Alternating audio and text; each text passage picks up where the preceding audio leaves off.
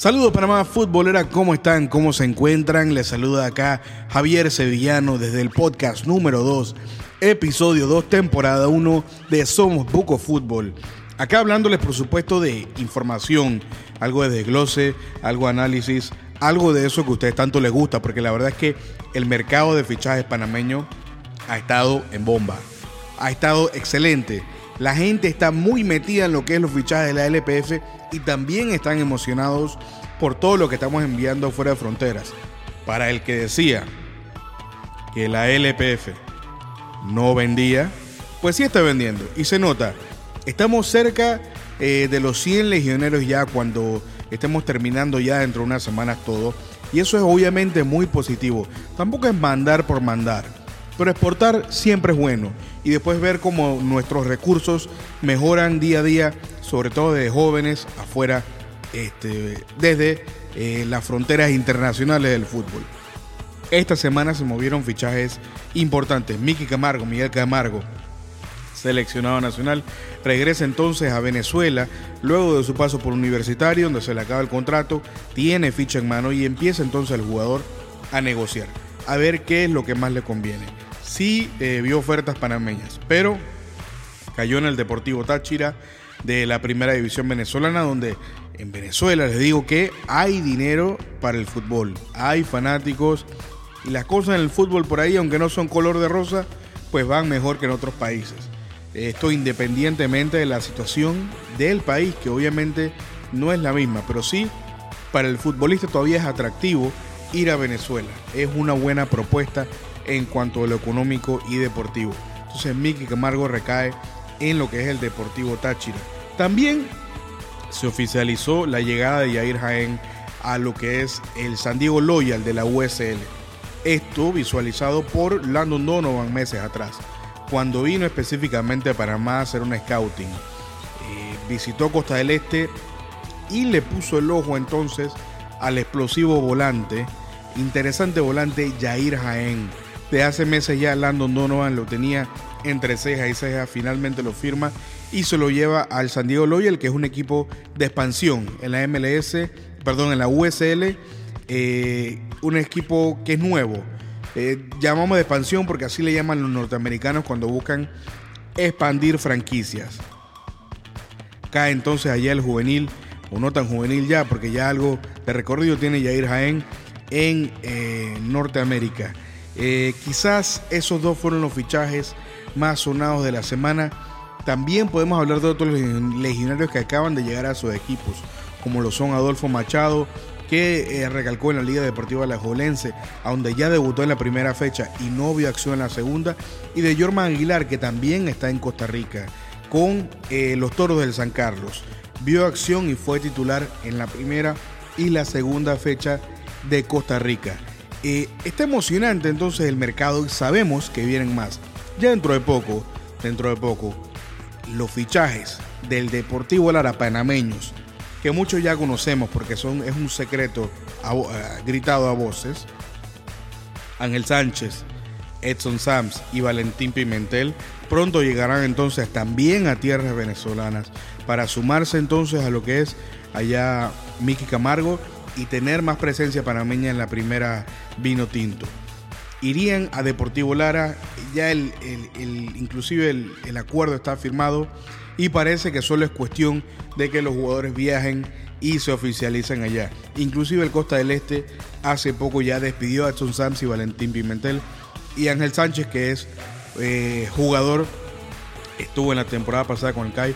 Ahora desconocemos si tiene pase en mano o todavía es del CAI, pero pareciera que sí es baja oficial del CAI y entonces esto sería jugador en propiedad del Deportivo Lara. Completaríamos entonces cinco fichajes esta semana. Miki Camargo en el Deportivo Táchira, en la USL Jair Jaén con el San Diego Loyal, Ángel Sánchez, Valentín Pimentel y Edson Sams entonces al Deportivo Lara. Esto en cuanto a lo que es el mercado de estufa internacional de los panameños y todavía vienen más. Pero para afuera o para adentro. Ese es el problema. porque parece que hay unos legionarios que, bueno, que estaban afuera, y es el caso, y le voy a tocar específicamente de Armando Polo, que estaba en El Salvador, y buscando nuevas cosas o mejores cosas, sale del Salvador y empieza a manejar ofertas. Tenía ofertas de equipos, o tiene todavía, desconozco, pero puede que está en la órbita de un equipo de Sudán, otro de Sudáfrica. Por supuesto, en El Salvador lo quieren de nuevo. No sabemos en qué va a quedar el caso de Armando Polo, porque también suena fuerte para el San Francisco. Un San Francisco que está buscando reemplazar a Cristian Zúñiga, quien se fue uno de los grandes del Perú. Alianza Lima. Y Armando Polo caería como anillo al dedo para lo que es el San Francisco en el reemplazo de ese potente delantero.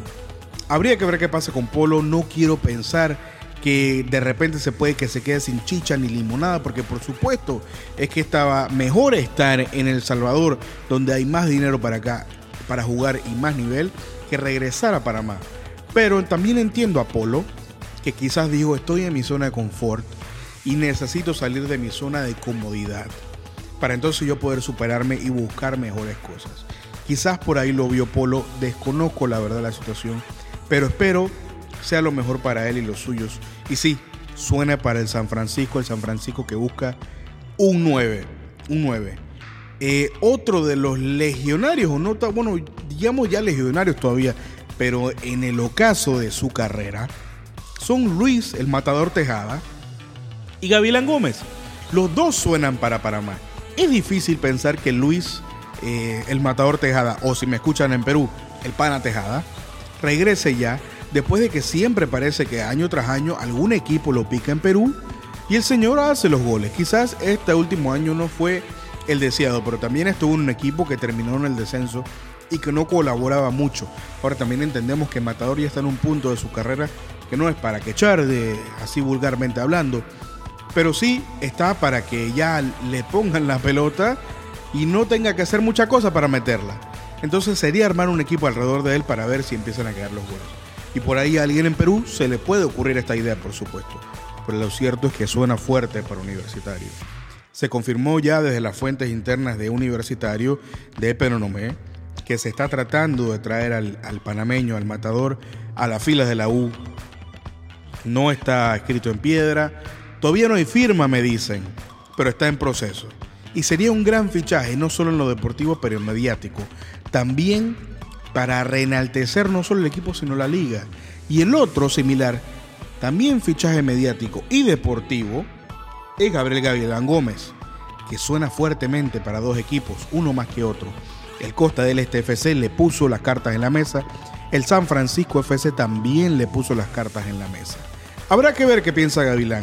Seguramente la oferta económica del San Francisco pudiera superar a la de Costa del Este y con creces, ¿ah? Pero por ahí me pongo a pensar que Gavilán ya en este, en lo, en lo caso de su carrera futbolística, cuando quizás le queden uno, dos años, tres, cuando máximo, quizás puede decir, me la opción de Costa del Este.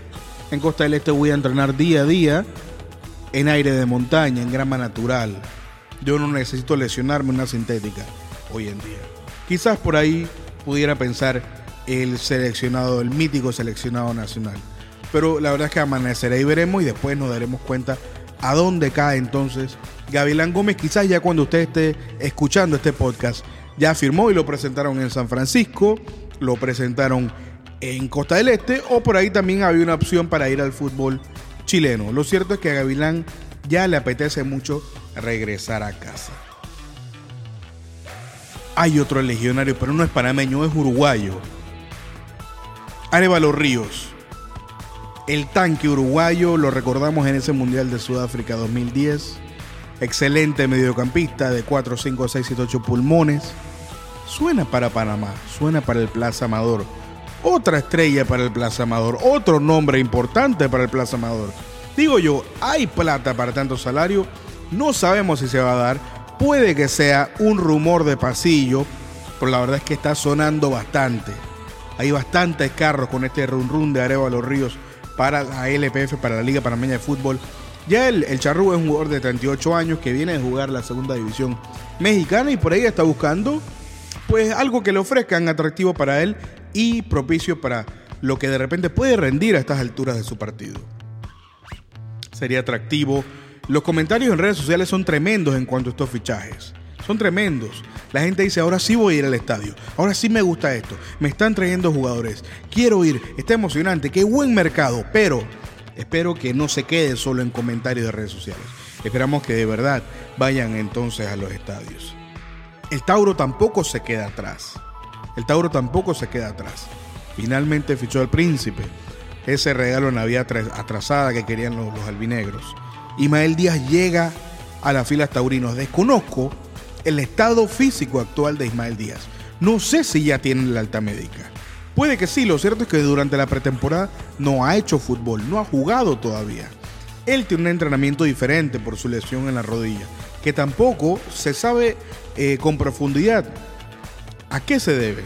Hay un hermetismo grande alrededor de Ismael Díaz y qué es lo que le sucede ahora. Lo cierto es que Ismael Díaz, que ojo, no debe cobrar un salario barato, llega al Tauro entonces para reforzar el Tauro con Chuito, con Gudiño, con Walker, con Botello y con uno que otro chaval que viene en la reserva que lo están haciendo muy bien. Y la vez pasada me quedé sorprendido con lo que hizo el juvenil Giancarlos Moreno, que viene de la reserva taurina. Y lo vi en juego de pretemporada con la fútbol y dije, este chaval va a dar que hablar esta temporada seguramente si le dan los minutos necesarios. Lo de Saúl Maldonado y compañía. Y puede que por ahí le llegue entonces el Chacal, que ya lo vimos, lo hemos visto obviamente en pretemporada con Tauro. Hace poco salió una foto en redes ya con indumentaria taurina, no con la casaca, pero con un, polo representativo. Entonces veremos qué pasa con Edwin Aguilar, a ver si llega o no al Tauro, a ese Tauro que quiera la 16. Oye, y hablamos de universitario y nos pasamos por encima que ya Alfredo Stephens está con la UA, que también llegó Jair Catuy que también está Oscar McFarlane y que también han sumado uno que otro jugador interesante, esperando entonces la U darle vuelta a las malas temporadas que ha tenido atrás, junto a Gary Stempel, por supuesto, quien los maneja. En Atlético Chiriquí están haciendo las cosas muy bien, se reforzaron bastante, pero bastante bien. Inclusive trajeron refuerzos de Sudamérica que ya debutaron eh, en amistoso contra el Sporting en la otra ocasión y que le fue bastante, pero bastante bien en los refuerzos. Pero también hay que hablar de que Miguel Saavedra, ese partido para el Atlético Chiriquí, lo hizo muy, pero muy bien. El Atlético Chiriquí, que por una banda va a tener a Luis Frais y por la otra va a tener a Michael Casasola. Entonces, ojo, cuidado con los centros del Chiriquí, ¿ah? Centros peligrosos que va a mandar el Atlético. Eso en cuanto a los equipos de provincias por esos lares también hay que hablar obviamente de otro de la chorrera, el CAI, a quien vimos eh, hace poco en pretemporada contra Costa del Este. Estuvimos por ahí en un partido amistoso y vimos lo que este equipo va a correr. ¿ah? Un equipo con una juventud tremenda. La media de edad tiene que estar muy, pero muy baja. Va a correr mucho, va a tener mucho vigor. Y eso siempre es una carta que juega a su favor siempre correr los 90, porque son juveniles. Hay muchos chicos jóvenes, que inclusive Fran Perlo ha decidido subir desde la reserva y em, ha empezado a formarse con esto, este grupo de chicos. Ahora también hay que pensar que al CAI no han llegado grandes nombres, como lo estaban antes. Recordemos que llegó Ernie Mares del Plaza Amador Juvenil, que llegó Rafa Águila del Veragüez FC, otro juvenil, buenos jugadores, pero todavía con mucho para desarrollar. El CAI viene a tener varias, dos temporadas al hilo en eh, lo que son competencias internacionales. Y quizás es también una manera para la directiva de esta temporada descansar un poco la plantilla y la cartera. Porque la verdad es que sí han estado invirtiendo fuertemente en salarios y en fichajes últimamente para entonces verse bien internacionalmente en lo que es, son los torneos de la CONCACAF. Recordemos que también que el CAI tiene jugadores interesantes afuera en préstamo Abdiel Ayarza en Cienciano de, de Perú, está Jorman Aguilar, ¿sí? está eh, Córdoba, el defensa que está en el Celta de Vigo. Hay jugadores entonces importantes, está Romy Shibey, Alianza Petrolera de, de la Primera División Colombiana. Regresó José Fajardo, ya sabemos qué es lo que pasó.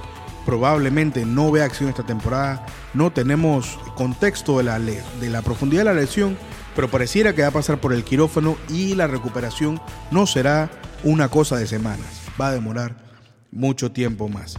Ese es el panorama del CAI. Equipo joven, equipo en renovación. y que Fran Perro le va a dar la mano a ese equipo le va a meter la mano a ver cómo los acomoda para que jueguen ese fútbol atractivo y agresivo que tanto nos gustaba.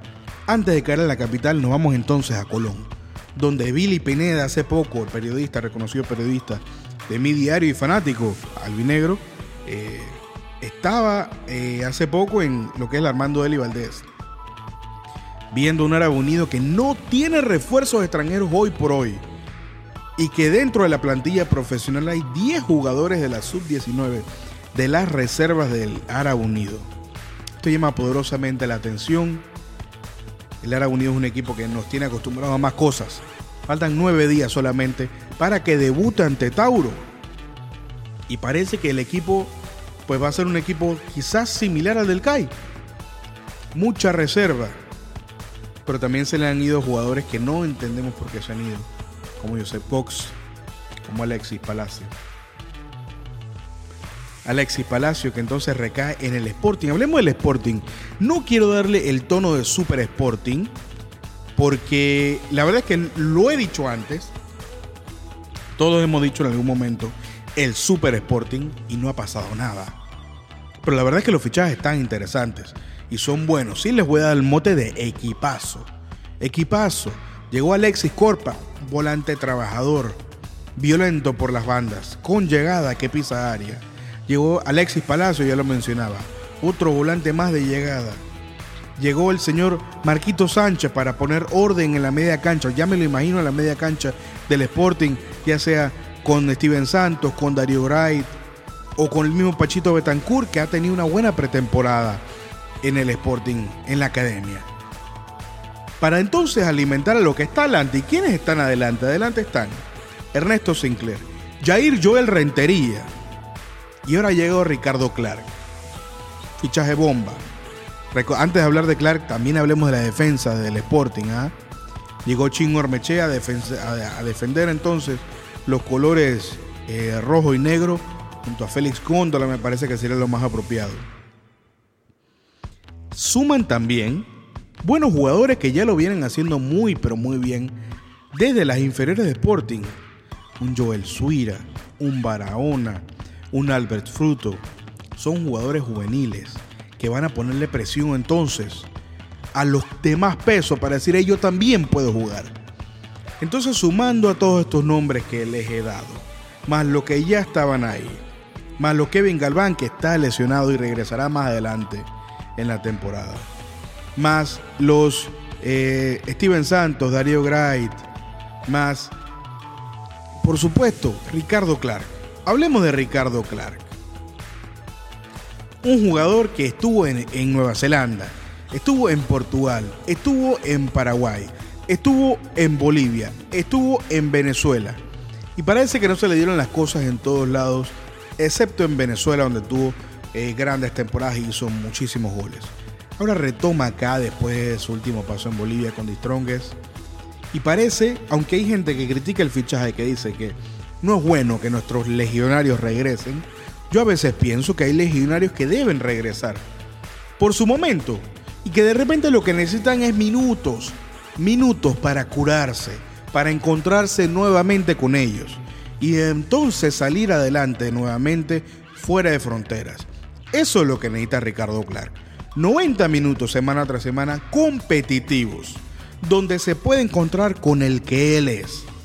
Y eso lo va a venir a hacer a un Sporting que tiene mucho, pero mucho que ofrecer y que promete mucho. Pero que de nuevo, anteriormente también hemos hablado del Super Sporting y las cosas simplemente no se le han dado.